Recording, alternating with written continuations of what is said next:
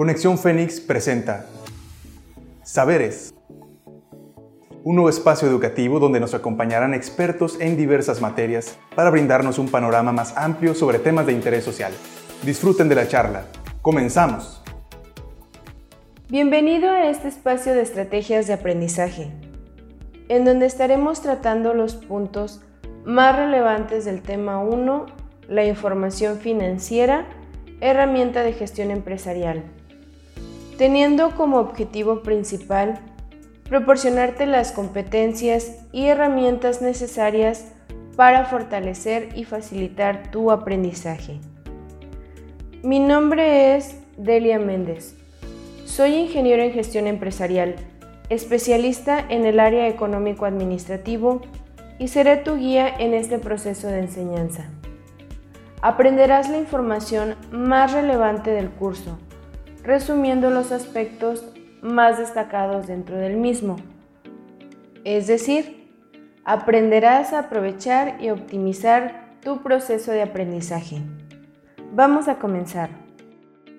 Primero que nada te comento que estaremos abordando algunos subtemas que incluyen el concepto de empresa, elementos u objetivos, finanzas, qué es el sistema financiero, cuáles son las entidades reguladoras, el objetivo de la información financiera, las formas básicas de integrar una empresa, qué es la gerencia estratégica, entre otros.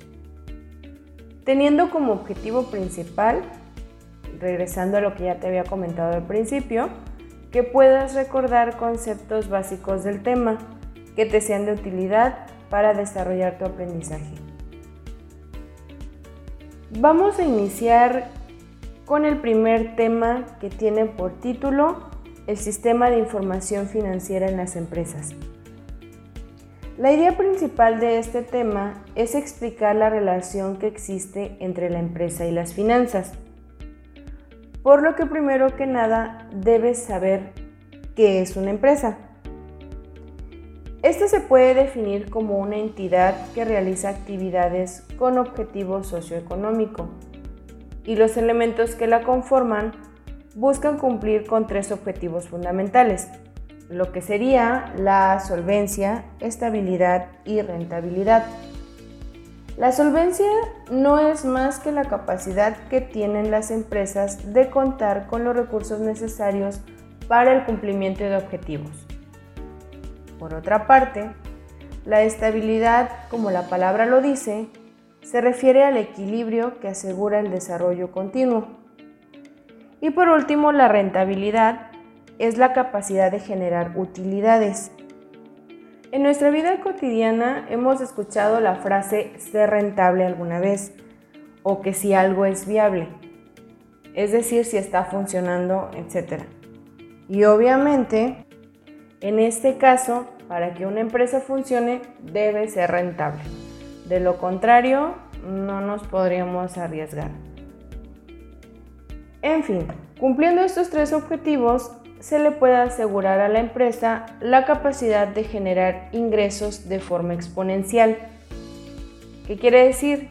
Que tienen que ir aumentando con la finalidad de poder competir en el mercado además de que en consecuencia fortalecería obviamente sus finanzas. Lo que nos lleva al siguiente punto. Esto les va a interesar muchísimo. Las finanzas se encargan de estudiar de qué manera los recursos de la empresa son asignados a través del tiempo, o dicho de otra forma, son el arte de administrar el dinero. Eso suena bien, ¿no? Eso nos sería de mucha utilidad. ¿Por qué esto? Pues porque determinan las decisiones individuales relacionadas con él y responden a preguntas como ¿cuánto dinero se tiene disponible para gastar? ¿Cuánto dinero se puede ahorrar? ¿Cómo invertir los ahorros? Estas preguntas podrían también ayudarnos a administrarnos de forma personal, ya que hablar de finanzas no solo implica a las empresas o organizaciones, nosotros también podríamos ser partícipes de esto. ¿A quién no le gustaría administrar mejor sus finanzas para poder solventar sus gastos, ¿no? Mm, esto no solo funciona en las empresas, sino también en nuestra vida cotidiana, como lo mencioné al principio, puesto que teniendo una buena administración financiera a nivel personal, vamos a poder solventar cada una de esas situaciones en las que a veces nos presentamos, como pagar eh, cuestiones personales, viajes, eh, gastos de agua, luz, etc. Entonces, en resumen, las finanzas son la clave para lograr el éxito en una empresa. Al tomar decisiones financieras, los individuos, así como las empresas, se apoyan en un sistema financiero, el cual podemos definirlo de forma resumida como la compra-venta.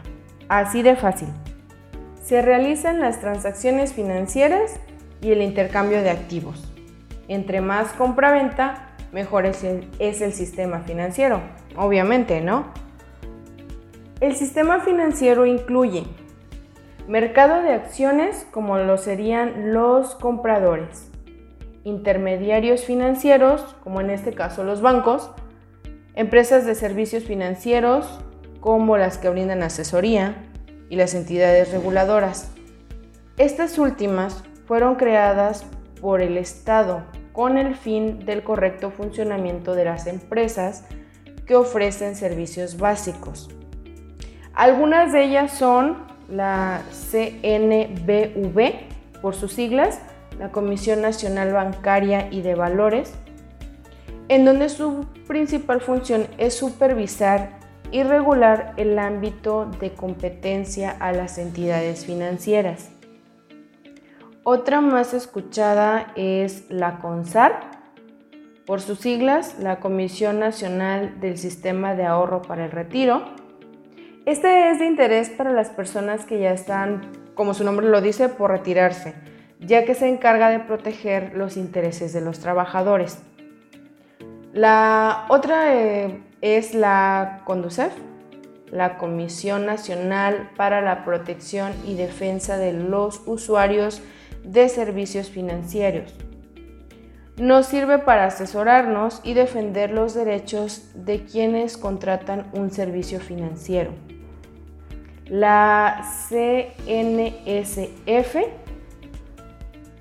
que es la Comisión Nacional de Seguros y Finanzas, esta va enfocada un poco más a los seguros, pues su función principal es la inspección y vigilancia de las instituciones y sociedades mutualistas de seguros.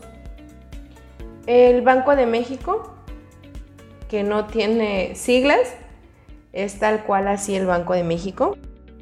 La muy conocida Secretaría de Hacienda y Crédito Público, de esta no les voy a dar un concepto porque conocemos perfectamente su función. Creo que es una de las más nombradas o escuchadas. Bueno, pues todas ellas nos ayudan a conocer y comprender de manera clara las finanzas, tanto personales como empresariales y gubernamentales. Entonces, concluyendo este tema, podemos decir que el sistema de información financiera y las finanzas permiten administrar los recursos, interactuar en el mundo de los negocios y tomar mejores decisiones.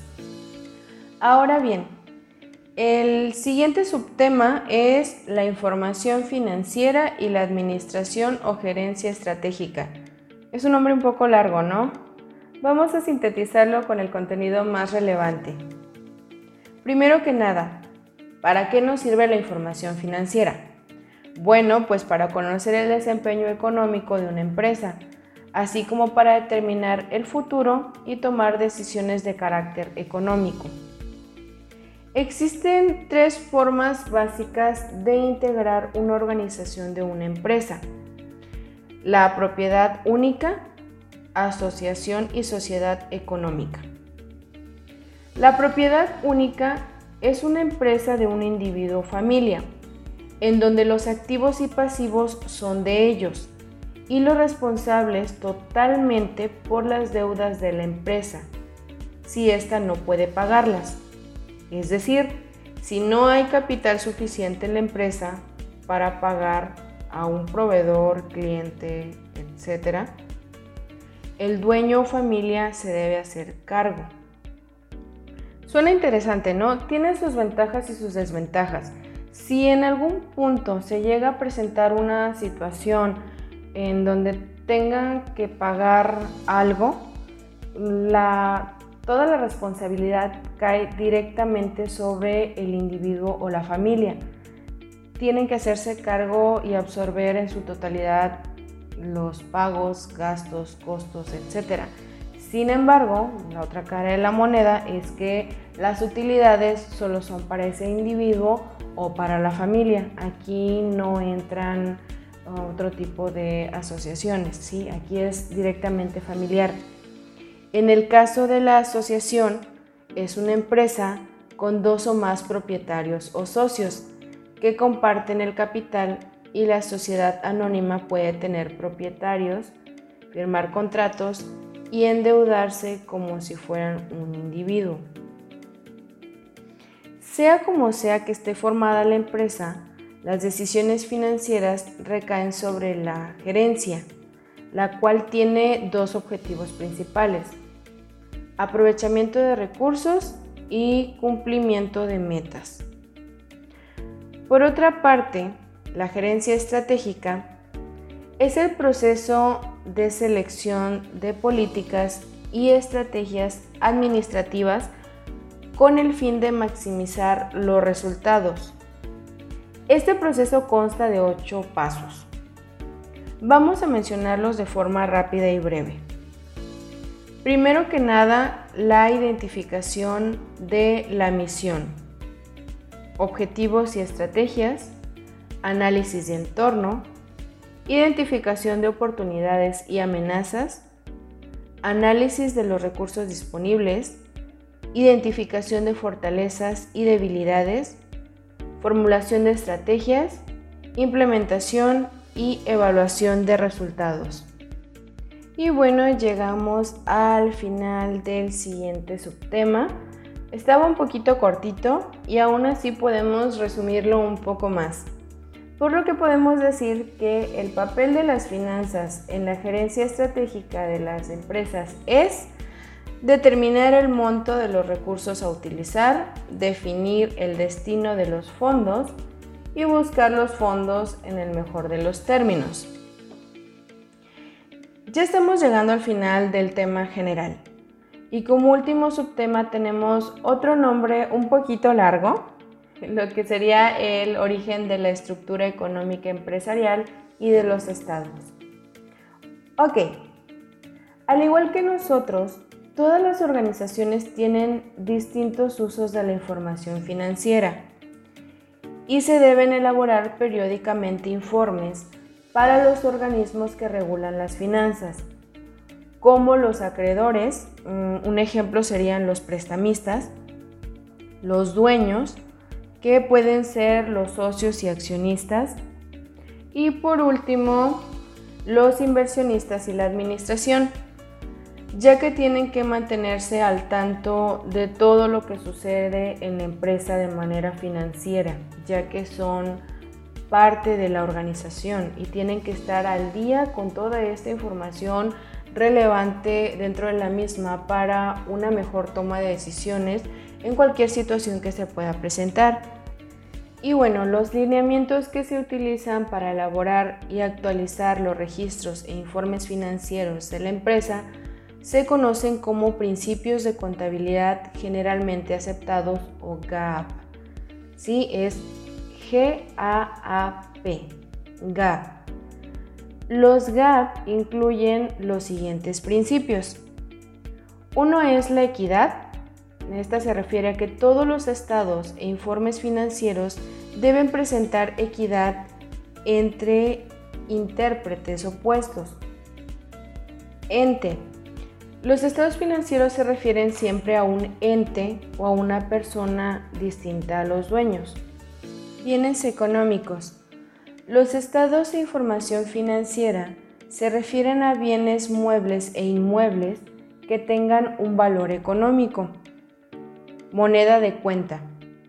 Los estados de información financiera se presentan en una moneda común que permita materializar los bienes esta va cambiando dependiendo del lugar en el que nos encontremos. Empresa en marcha. Se debe contemplar la vigilancia de la empresa. Valuación del costo. Significa que no debe aceptarse como valor el valor del mercado. Ejercicio. Se divide la marcha de la empresa en periodos uniformes del tiempo. Devengado. Reconocer y registrar determinadas fechas de transacciones. Objetividad. Los cambios en los activos, pasivos y patrimonio deben registrarse en los estados e informes financieros. Realización. Los estados económicos solo deben registrarse cuando sean realizados. Prudencia. Contabilizar todas las pérdidas cuando se conocen y las ganancias una vez que se hayan obtenido. Uniformidad. Se deben establecer los mismos criterios para los estados o informes financieros. Materialidad. Se debe cuantificar y medir el patrimonio de la empresa. Exposición. Se debe elaborar los estados e informes financieros en forma comprensible. De forma general, estos son los 14 principios. Los principios, normas y procedimientos que comprenden a GAP difieren entre las entidades gubernamentales y no gubernamentales. GAP explica cuáles son los cuatro estados financieros clave. Uno es el estado de pérdida y ganancia, el segundo es el balance general, el tercero es el estado de ganancias retenidas y por último el cuarto es el estado de flujos de efectivo. Y bueno, con esto finalizamos los temas expuestos y podemos concluir algunos puntos que ya mencionamos. Que las finanzas son la clave para lograr el éxito de una empresa y pueden permitir administrar los recursos, interactuar en el mundo de los negocios y tomar mejores decisiones. Pues en toda administración de una empresa es importante y necesaria la información financiera, ya que es la base para una buena decisión, para que ésta sea suficiente y oportuna para los ejecutivos. Entonces, la administración financiera es la información que da parte la contabilidad, ya que es indispensable, vuelvo a repetir, para la toma de decisiones. La necesidad de la información financiera se presenta a los usuarios para que formulen sus conclusiones sobre el desempeño financiero de la entidad. Por esta medida, la información y otros elementos de juicio, el usuario general podrá evaluar el futuro de la empresa y tomar decisiones de carácter económico para la misma. La información financiera permite identificar también los puntos fuertes y débiles dentro de la organización. Por ejemplo, la liquidez, solvencia, rendimientos, predicción de beneficios, riesgos de inversión, etc. Por esto, tomar decisiones correctas y oportunas en la empresa puede depender de la información financiera con la que se cuenta. Si esta no es precisa y explica claramente el desempeño económico del negocio, simplemente no se puede ser asertivo al momento de decidir el rumbo financiero. Podemos darnos cuenta de que la información financiera es de suma importancia para las organizaciones y que tenemos que tenerla al día para poder prevenir alguna situación que se presente en el futuro y tener algún plano puesto en marcha, además de que nos estaría ayudando a tomar las mejores decisiones o el mejor rumbo en beneficio de esta y de sus inversionistas o dueños. Y bueno, llegamos al final del contenido. Espero que te sea de mucha utilidad y se logre cumplir el objetivo principal. Agradezco mucho tu atención y el tiempo invertido. Y recuerda, el éxito se alcanza convirtiendo cada paso en una meta y cada meta en un paso. Soy Delia Méndez y te deseo un excelente día. Saludos. Esperamos que hayan disfrutado el tema. Recuerda que recibimos todos sus comentarios al correo conexiónfénix.cncivirtual.mx o mediante redes sociales. Nos pueden encontrar como Universidad Virtual CNCI Oficial en Facebook, Instagram, YouTube, Spotify y TikTok. No nos despedimos, los esperamos en la próxima edición de Saberes.